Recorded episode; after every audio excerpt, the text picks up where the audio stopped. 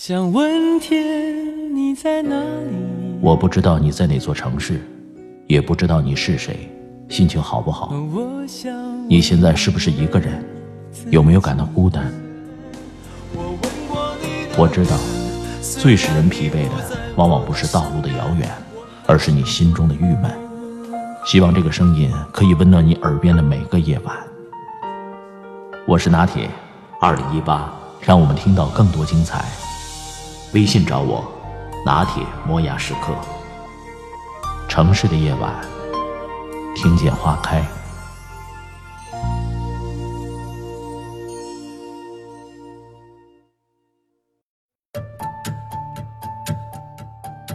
十岁，能为一个意料之外的玩具高兴一个月，也为被老师批评几句嚎啕大哭。那时候，哭是不需要掩饰的，笑是不需要假装的。幸福来得容易，忧愁转瞬即逝。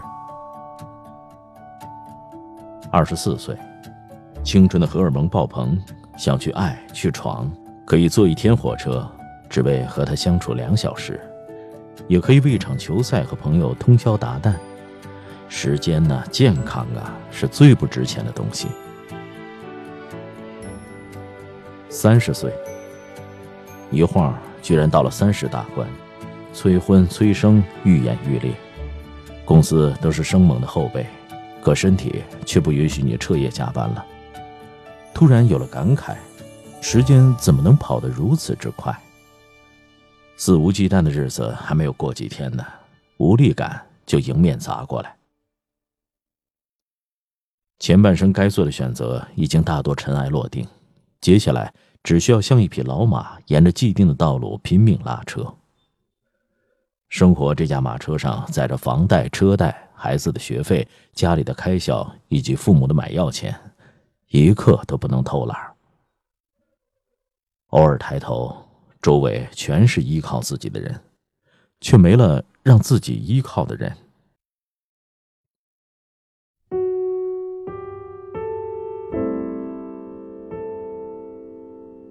五十岁，四十岁残存的不甘心已经被岁月打磨干净。曾经想不开的事儿想开了，曾经看不惯的人也无所谓了，曾经放不下的那些未尽的梦也模糊了，渐渐明白。人生苦短，怎么舒服怎么来吧。七十岁，身体的某些器官开始不听使唤，对冬天的畏惧与日俱增，怎么也不敢相信自己是个名副其实的老人了。苍老一点点漫过脸颊，留下皱纹，透过躯体，留下病痛。八十岁，语速变慢了，眼睛里的光。也暗淡浑浊了，可心却变得越来越清明。很多人认为你在发呆，其实你是在心里回望自己的这一生。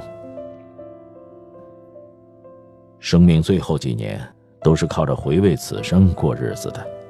不同的是，有的人的回忆像丰收的秋天，累累硕果，酸甜苦辣百般滋味；而有人的回忆却像冬日的荒原。贫瘠，惨白。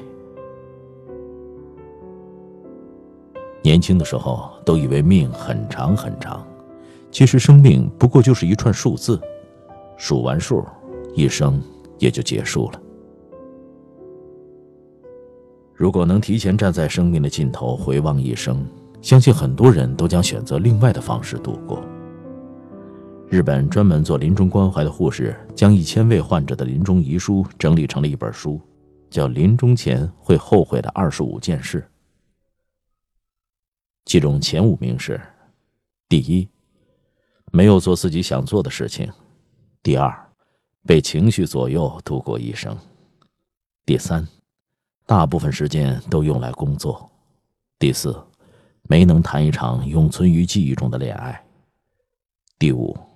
没能去想去的地方旅行，总以为来日方长，总以为有大把的时间，喜欢的东西等打折再买，想做的事情明年再做，想去的地方等退休再去，想见的人等有时间再去。